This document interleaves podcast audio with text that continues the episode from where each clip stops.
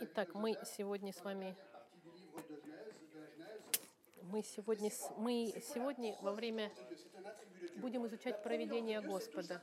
Проведение Господа – это деяние Господа в мире. Когда создается впечатление, что Бог ничего не контролирует, иногда задаешься вопросом, Бог вообще что-то контролирует в этом мире?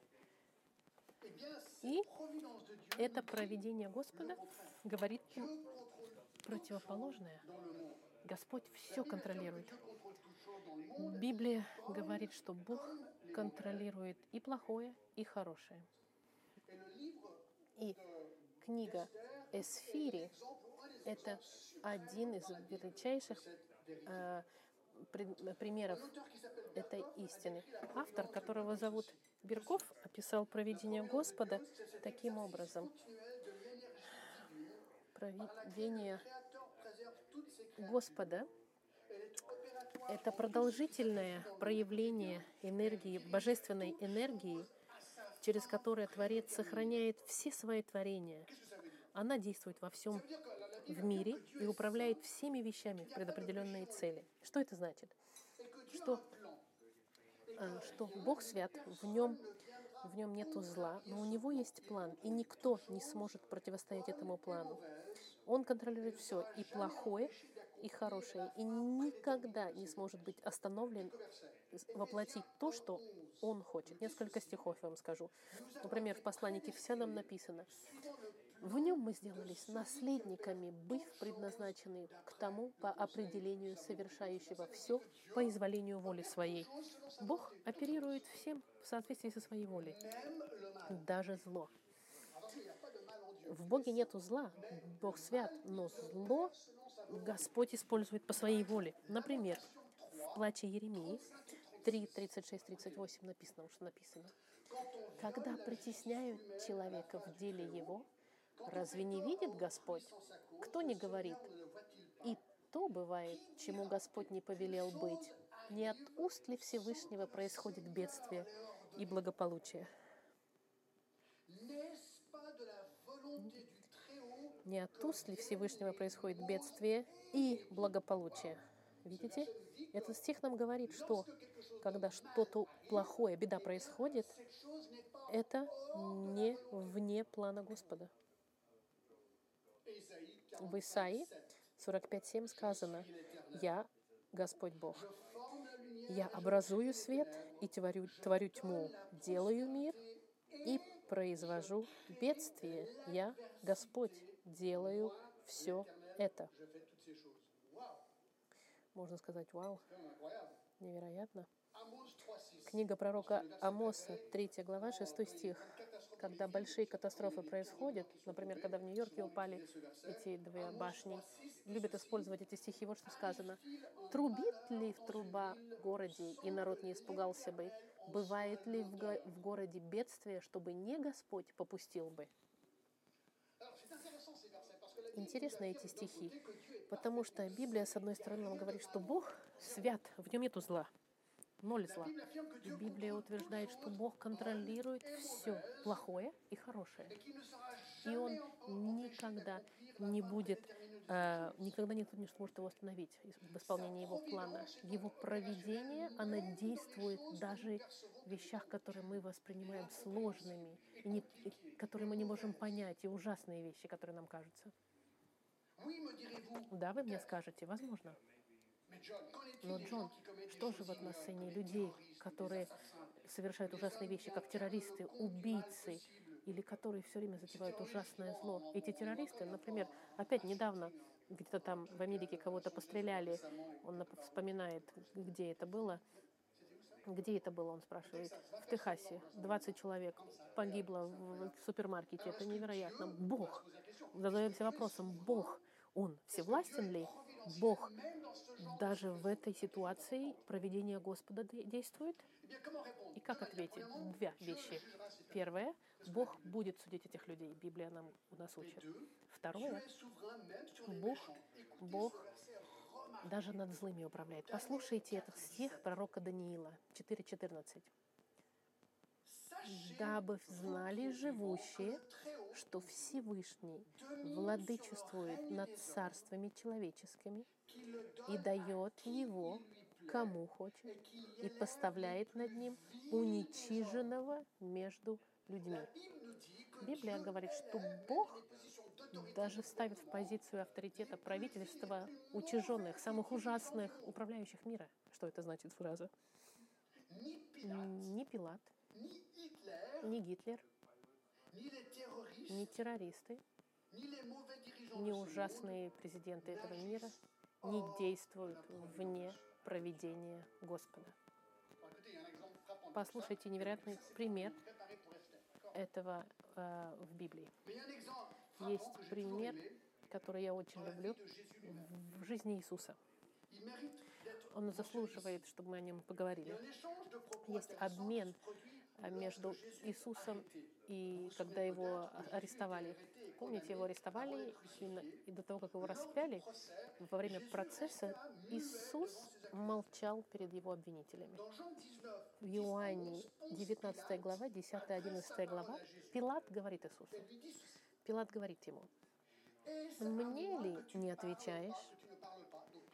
Пилат ему говорит, почему ты мне не отвечаешь? Помните Иисусу? Не знаешь ли, что я имею власть распять тебя и власть имею отпустить тебя? Иисус отвечал, ты не имел бы надо мной никакой власти, если бы не было дана тебе свыше. Это интересно. Видите, Пилат говорит, послушай, Иисус, видишь, что у меня есть власть тебя распять? А Иисус ему говорит, нет, у тебя никакой власти нет, если Бог тебе не дал эту власть. Что здесь Иисус утверждает? Что Пилат, несмотря на свое зло к человеку невиновному, потому что Иисус никогда не согрешил, он не мог действовать никак, как кроме внутри проведения Господа. Понтий Пилат получил власть распять Христа для Dieu единственного, для, того, чтобы, Иису- э, чтобы mettre исполнить план Господа.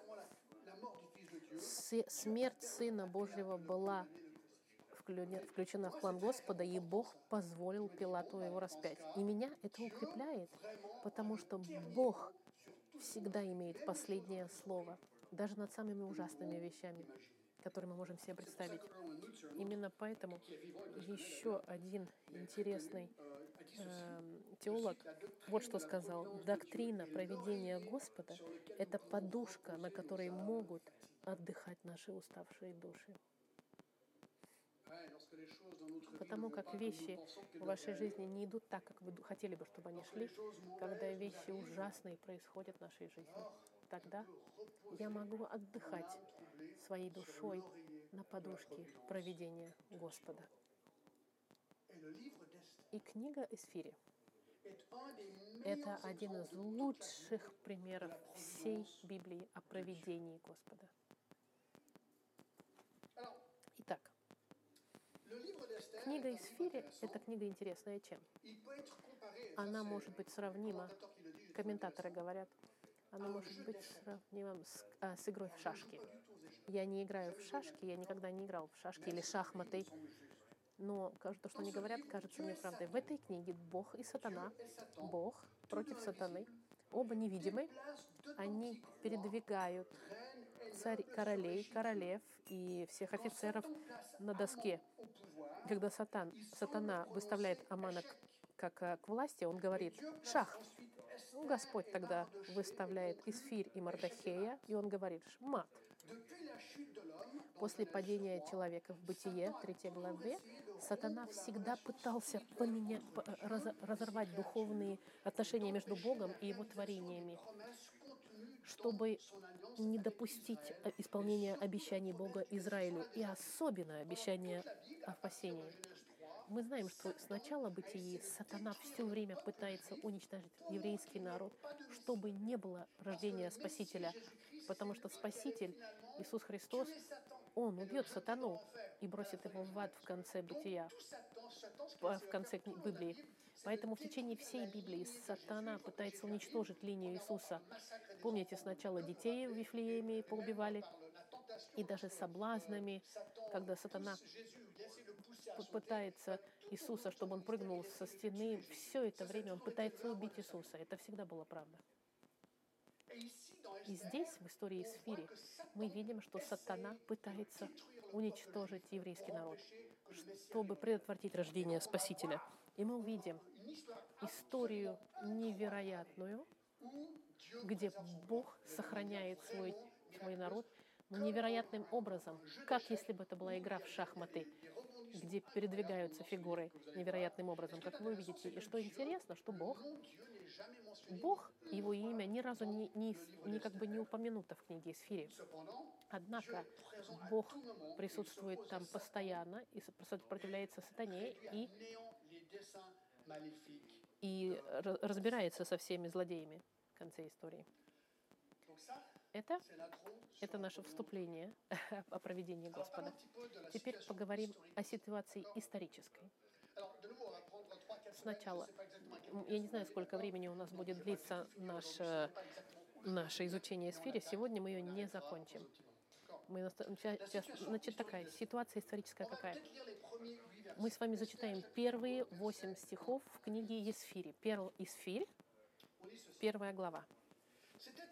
Большой пир Артаксаркса в Сузах, и царица Астинь отка- а, так.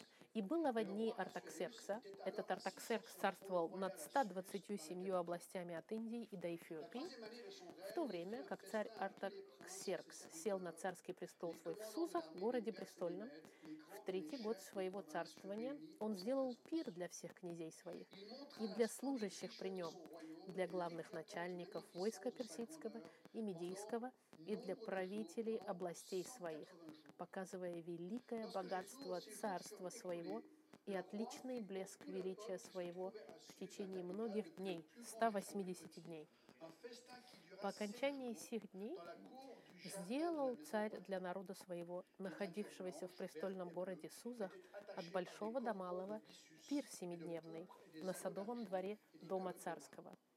Белые бумажные и яхонтовые цвета, шерстяные ткани и при- при- прикрепленные вессонным и пурпуровыми шнурами висели на серебряных кольцах и мраморных столбах.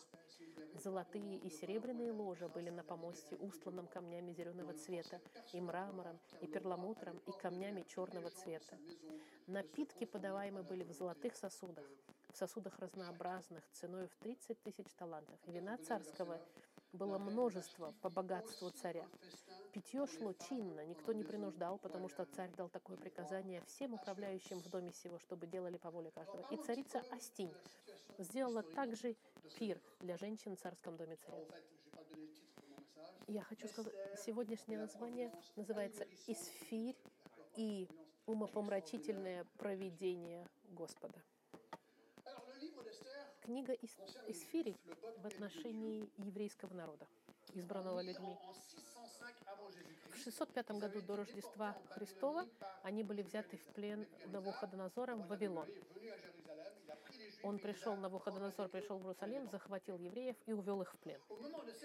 В момент этой истории еврейский народ находится все еще в Вавилоне. Евреи хотят вернуться к себе. И как я уже сказал, это было важно в истории, чтобы, чтобы евреи вернулись в их страну, потому что Мессия, Спаситель еврейский, должен был родиться в Вифлееме. Это было подтверждено пророками. Нужно было абсолютно, чтобы народ вернулся. Как сделать, чтобы он вернулся? Через божественное вмешательство. В этой истории используя женщину Исфирь, которая будет использована Богом, чтобы предотвратить убиение народа, уничтожение. Сейчас мы находимся в 490 году до Рождества Христова в Персии. Это сегодняшний Иран. Как я сказал, имя Господа ни разу не употреблено здесь, в книге, но книга только и говорит о проведении Господа. И мы видим в первом стихе, что это было во времена, во времена царя Артаксеркса. Эта книга начинается в историческом объяснении. Ар-. Это времена царя Артаксеркса. Кто это? Сегодняшний Иран в то время был Персией. Et c'est en 550 И в avant Jésus-Christ 550 environ году персы победили Вавилон и- и- moment-là 50 000 juifs qui и avaient été отпустили déportés 50 тысяч 70 ans евреев, которые они вернули, которых они отпустили. Первым царем персов был Кир, Кир, который основал Персидскую империю. Потом второй царь был э, Камбис, третий был. Дарий Великий, четвертый Ассюрис, mentionné ici dans Esther 1.1. где, о котором говорится Артаксаркс, и пятый был 4.7. Артаксерксеркс, дру- чуть сложнее имя. Артаксеркс это четвертый император персидский. Не просто история персидская подтверждает это, но историк Геродот последние свои три книги о, о персах, когда писал, он описывал этого царя, этого царя Артаксеркса, которого писал его как царем коррумпированным и некомпетентным. И археологические находки на эту эпоху очень часто э, много деталей объясняют. В первом стихе мы видим, что это во времена Артаксеркса, который царствовал от Индии до Эфиопии над 127 областями. Homme Чтобы не 9.1, перемешать его с, с другим человеком, описанным в Данииле, он описывает территорию, над которой этот Артаксеркс царствовал. Это сегодняшняя провинция Пульджаб в Пакистане. L'historien И grec Ра- du 5e Геродот, греческий историк, подтверждает, что Артаксеркс правил над Индией и Эфиопией. Дариус захватил Индию, а. Эфиопию захватил его дедушка. Есть очень важные археологические открытия, на которой написано, что когда мы говорим Артаксерксе, это страны, над которыми я царствую, когда описывал Артаксеркс. В общем, все это, чтобы сказать, что эти вещи в Библии подтверждают исторические, археологические, исторические факты. И это я люблю про Библию. Что мне нравится в Библии, и что эта книга суперисторическая. И здесь мы видим, что Эсфирь, она основана исторически на фактах и археологически доказана. И это очень интересно. Мы также узнаем, что помимо этих 127 областями, каждый раз, когда они захватывали место, эти места были разделены на области, э, управляя которыми отдельные Verset люди. 2, le roi Assuérus Во втором стихе мы видим, что, что он сел на царский престол в Сузах, городе престольном. Огромная 5e siècle перская, персидская империя имела несколько столиц. Сузы, они находились недалеко от Вавилона, и она была построена от царю, царем его, как зим, отцом его, как зимняя столица. était telle que la capitale fut transférée dans le nord à 400 километров Да, летом, летом они переносили в место, которое называется Векбатана. Я никогда не слышал о Экбатане в жизни моей, но это, об этом говорится, например, в Эздре, в шестой главе, qu'on lit первый, второй стих, которая подтверждает, что все это исторически правда. Смотрите, что написано. Тогда царь Дарий дал повеление, и разыскивали в Вавилоне в книгохранилище, куда полагали сокровища, и най- найден в Екбатане, во дворце, который в области Мидии, один свиток, и на нем написано так, для памяти. Мы видим, что исторически все совпадает с тем, что написано в этой книге. Это город, который несколько раз в городе упоминается, его посещал Даниил, Неемия, исторически существующий город. Alors, au- à partir du verset 3, Начиная с третьего стиха происходит праздник во дворце. Посмотрите уточнение. В третьем стихе. В третий год своего царствования он сделал пир для всех князей своих и для служащих при нем, для главных начальников войска персидского и медийского и для правителей областей своих. Здесь очень четко. Третий год его царствования. 483 avant 483 год до Рождества Христова он делает праздник, пир. Царь устраивает пир. И Обратите внимание, что он собрал всех своих начальников, всех своих 127 слуг из 127 pour leur провинций, чтобы показать все свое богатство и величие во время, sera 180 в течение 180 дней, 6 месяцев. Это долгий пир. Что мы знаем по поводу этого пира? Текст перед нами не объясняет, почему. Артаксеркс сделал это. Но история нам открывает, почему Артаксеркс организовал этот пир. Он готовился захватить Грецию. Персы всегда хотели захватить Грецию. Желание было связано с отцом Артаксеркса, с Дариусом, тот, 600 navires portant который 60 000 soldats попытался с 60 тысяч солдатов, чтобы захватить А- Афины. Но Дариус был побежден на генералом греческом Микадесом. Сражение при марафоне bataille numéro 6 en это- Это описывается в des 100 книге исторической как одно из крупнейших и- и- и- важнейших событий мировых. Его отец. Артаксеркс, значит, был поражен. И Артаксеркс, его сын, наш царь в истории, он хочет отомстить грекам.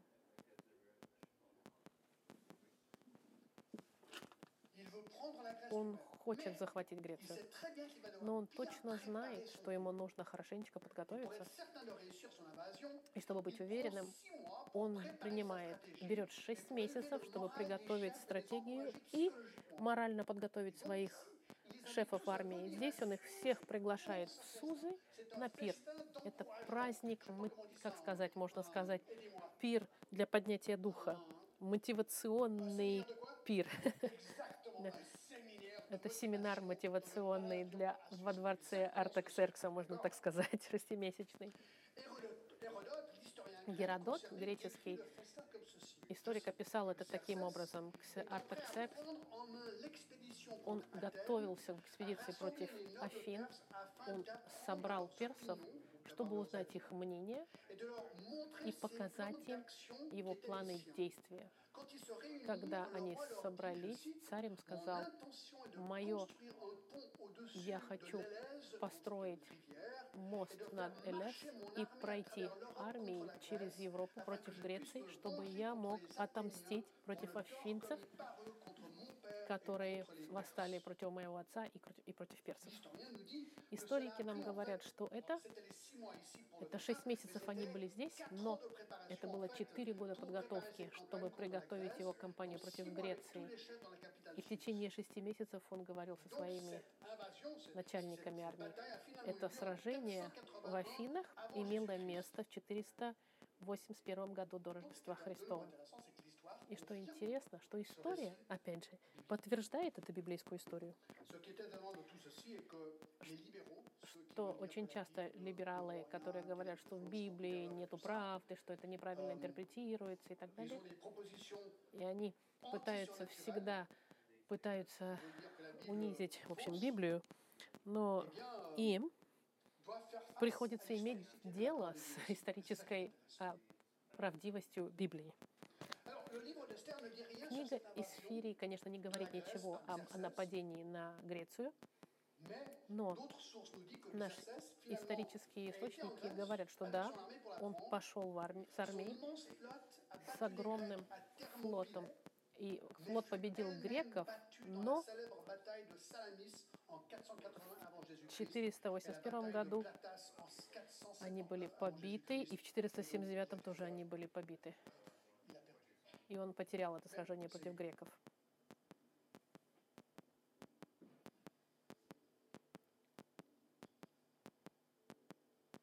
Verset 4. Четвертый стих. Это историческое все, но это пока помогает вам в контексте истории понять. Мы- В течение после шести месяцев семинара мотивационного Он показывает великое богатство царства своего и отличный блеск величия своего в течение многих дней, 180 дней. По окончании сих дней сделали царь для народа своего, находившегося в престольном городе Сузах, от большого до малого, пир семидневный на садовом дворе дома царского. Белые бумажные яхонтовые цвета, шерстяные ткани, прикрепленные весонами и пурпуровыми шнурами, висели на серебряных кольцах и мраморных столбах. Золотые и серебряные ложа были на помосте, устланным камнями. Он описывает зелен, зеленого цвета и мрамором, и перламутром, и камнями черного цвета. Он описывает невероятное богатство, показывает этот царский двор. Он описывает все, э, все вот эти декорации невероятные в шестом и в седьмом стихах.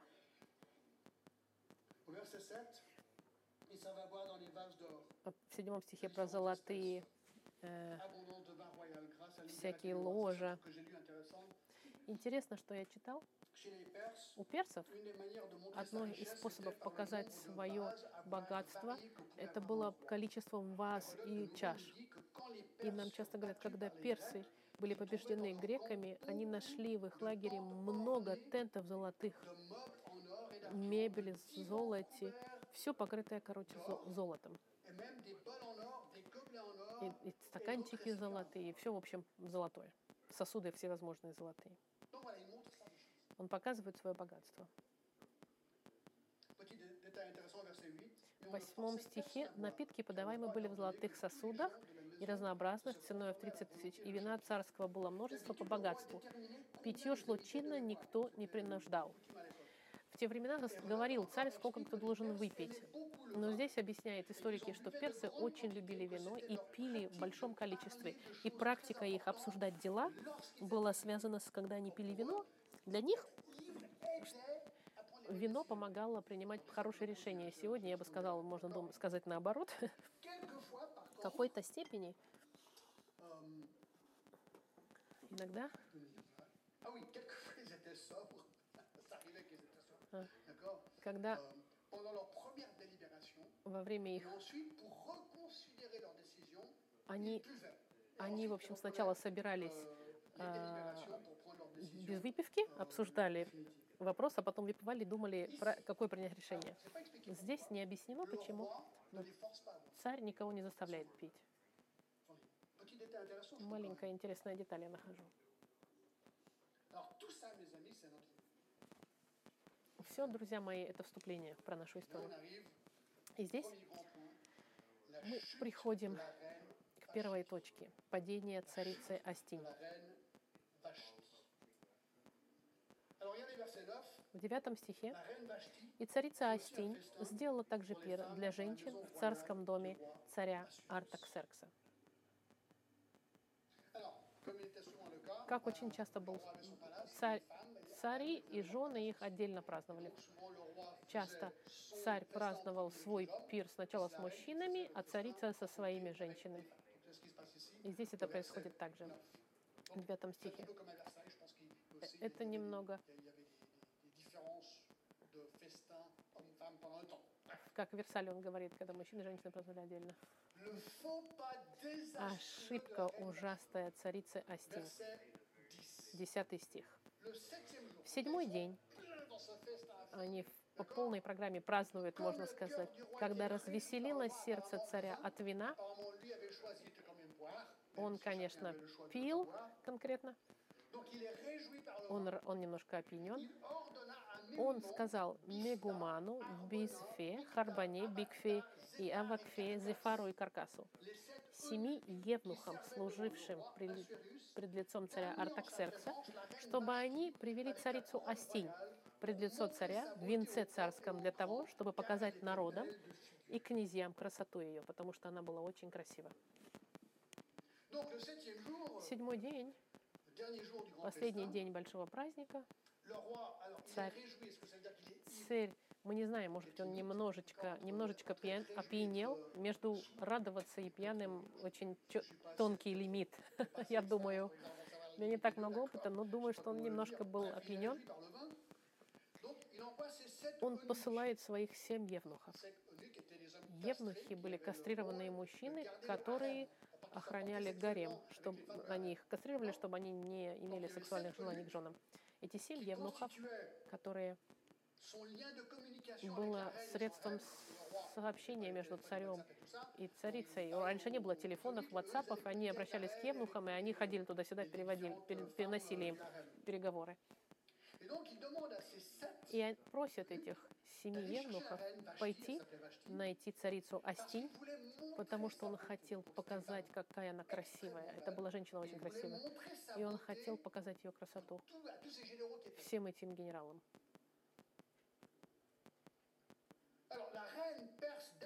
Царица персидская обычно кушала вместе с царем, но не всегда во время пирствований. И ошибка века царицы Астинь в 12 стихе. Но царица Астинь не захотела прийти по приказанию царя, объявленному через Евнухов.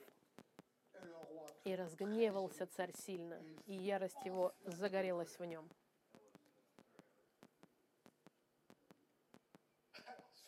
Это, конечно, история. Царица говорит, нет, я не пойду. И что невероятно, что нет никакого объяснения, почему она отказалась. Нет, нет никаких объяснений, что царь хотел что-то предложить ей аморальное. Здесь ничего не написано такого. Безусловно, она просто не хотела обходиться среди, среди пьяных мужчин, в общем-то, как объект. Возможно, она боялась за свое собственное достоинство в какой-то степени, думала пьяные мужики. Некоторые историки предположили, что, может быть, она была беременная с ребенком, мы не знаем. Как бы там ни было, по причине она отказалась прийти к царю, когда он ее позвал. И это, друзья мои, будет ей очень дорого стоить. Потому что царь имел привычку получать то, что он хотел, когда хотел. И, и безусловно, особенно перед своими приглашенными. Представьте публично, ему отказали перед его приглашенными. Это царский стыд. Именно поэтому в 12 стихе, во втором э, половине, и ярость в нем загорелась в нем. Загорелась ярость в нем. 13 стих. «И сказал царь мудрецам, знающим прежние времена, «Э, ибо дела царя делались перед всеми, знающим закон и права. Здесь он, он не знает, что делать, и он зовет советников, советников первого уровня царства. 14 стих. Приближенных к нему тогда были Кершана, Шифар, Адмафа, Фарсис, Мерес, Марсина, Мамухон семь князей персидских и медийских, которые могли видеть лицо царя и сидели первыми в царстве. Он зовет своих советников и задается вопросом и говорит, как поступить по закону с царицей Астин за то, что она не сделала по слову царя Арктаксеркса, объявленному через Евнухов. Он говорит, ребята, скажите мне, Каковы последствия, что моя жена отказалась моему указанию прийти?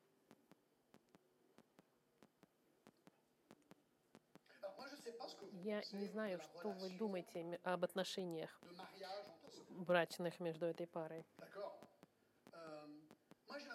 У меня создается впечатление, что у них небольшие напряжения семейные, видимо, в отношениях может быть, у них не очень хорошая коммуникация, потому что он семерых евнухов послал с ней поговорить. Я думаю, что у них проблема общения, наверное, была. Послушайте, вы должны себе представить, что она живет в гареме. Вы царица, но вокруг вас много других женщин, которых царь живет, когда хочет. Это ужасная ситуация, жить в гареме. Мне говорили, что ситуации в некоторых странах, где существует полигамия, где несколько жен, что напряжение между этими женщинами это очень сложно. И кажется, что порой Мы знаем, что Эстер, Исфирь, когда она была царицей, она царя не видела месяц в течение, может быть, когда она стала царицей, он- иногда женщина могла видеть царя один раз и потом всю свою жизнь ни разу не видеть его. Представьте себе напряжение, которое существовали в гареме. В общем, кажется, что их брак не очень так себе. И каковы последствия? deuxième point ici. La reine Vashti était écartée du trône, au verset 16. Она теряет трон последствия. И сказал Мимухан перед лицом царя и князей, не перед царем одним виновна царица Астинь, а перед всеми князьями и перед всеми народами, которые по всем областям царя Артаксеркса. Этот советник хватает эту возможность, чтобы повернуть это дело в, национальный кризис. Может быть, у него были какие-то свои личные конфликты с царицей, и он хотел с ней разобраться. Может быть, и были напряжения между ней, ей ah, и им, и он сказал, ха, возможность, ну-ка сейчас я попробую. Mais son argument, verset 16, Но его аргумент, он пишет, что она не просто против царя, но и против всего народа. Видите, она виновна. Он говорит, что действие царицы этой касается всей страны, господин царь. Verset 17, 17 стих. «Потому что поступок царицы дойдет до всех жен, и они будут пренебегать мужьями своими». И говорит, царь Артаксеркс велел привести царицу Астинь пред лицо свое, а она не пошла.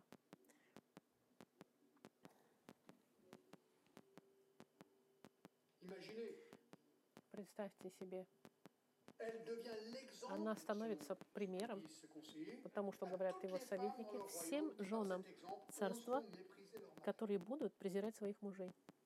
Et ceci deviendra au verset 18 un problème national. Теперь княгини персидские и медийские, которые услышат о поступке царицы, будут тоже говорить всем князьям царя, и пренебрежение, огорчение будет довольно. И вот что они предлагают в 19 Si стихе.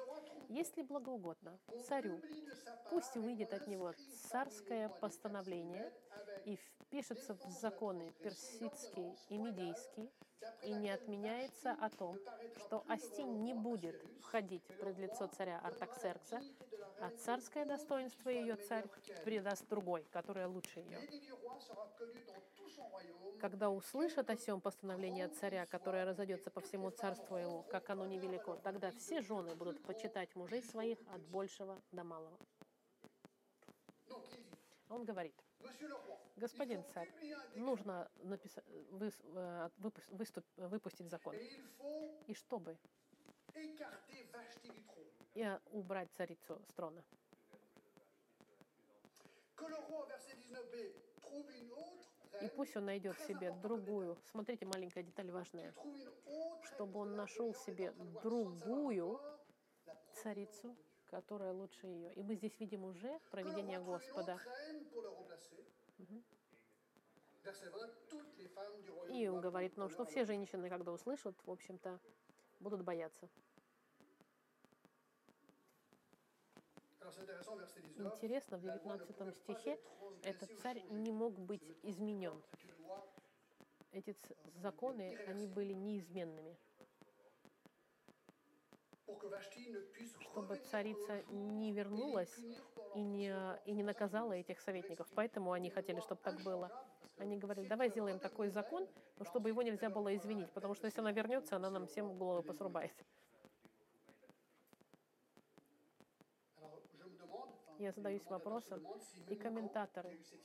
Может быть, этот сам по себе советник, который предложил, у него были проблемы в браке, возможно, его жена его не уважала, он сказал, ха, вот возможность, сейчас я таким образом придумаю закон в стране, чтобы моя жена меня наконец-таки уважала. Возможно такой вариант. За- он- Невероятная история. Сложно. Сложно представить, что это бы заставило жен уважать своих мужей. Невозможно приказывать женам уважать своих мужей. Интересно, что принцип, он библейский правильный. Потому что в Ефесянах 5.33 так и написано. 5.33, il est dit, du Так каждый из вас vous да aime sa любит femme свою жену, как самого себя, а жена. Да боится мужа своего. С библейской точки зрения жена должна уважать своего мужа. Но не забудем, что до этого написано, что да любит каждый муж свою жену, как самого себя. Муж должен любить свою жену, как Христос любил церковь. Это мы видели в 25 стихе. И тогда женщина в ответ его уважает. Принцип библейский правильный. Но таким образом этот библейский принцип силой, силой уважения не завоевывается.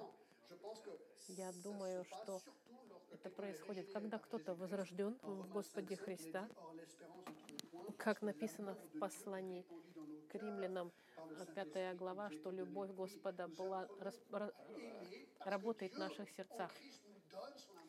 Господь во Христе дает нам свою любовь, и это позволяет нам любить. Принцип, он не, не ложен, но метод абсолютно неправильный ними избранный, чтобы жены уважали мужей, неправильный выбрали метод. И царь сказал, окей. И в 21 стихе, и угодно было слово сие в глазах царя и князей, и сделал царь по слову Мимухана.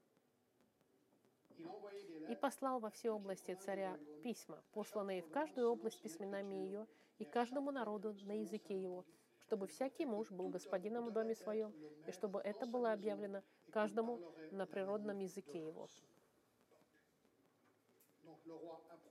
Царь действует мгновенно. Verset 1, c'est qu'il va regretter Мы знаем, что он а потом будет сожалеть, но будет уже поздно, потому что его закон нельзя поменять. И здесь есть большой урок. Не должны принимать мы решения, когда мы не находимся в трезвом уме, когда мы своими эмоциями. Особенно, если мы выпили. Мой отец всегда говорил, Джон, когда ты пишешь сложные письма, подожди всегда утра, прежде чем ответить. Напиши свой ответ, а, отдохни ночью. И утром пересмотри все это, и только утром. Это хорошая идея, согласна. Он мгновенно принял решение здесь, не подумав. Это не значит, что проведение. Господа не работает. Это что интересно. Это начало истории невероятной, где мы видим проведение Господа, действующее невероятным образом. Он принимает verset 22, il эти решения, отправляет письма во все провинции.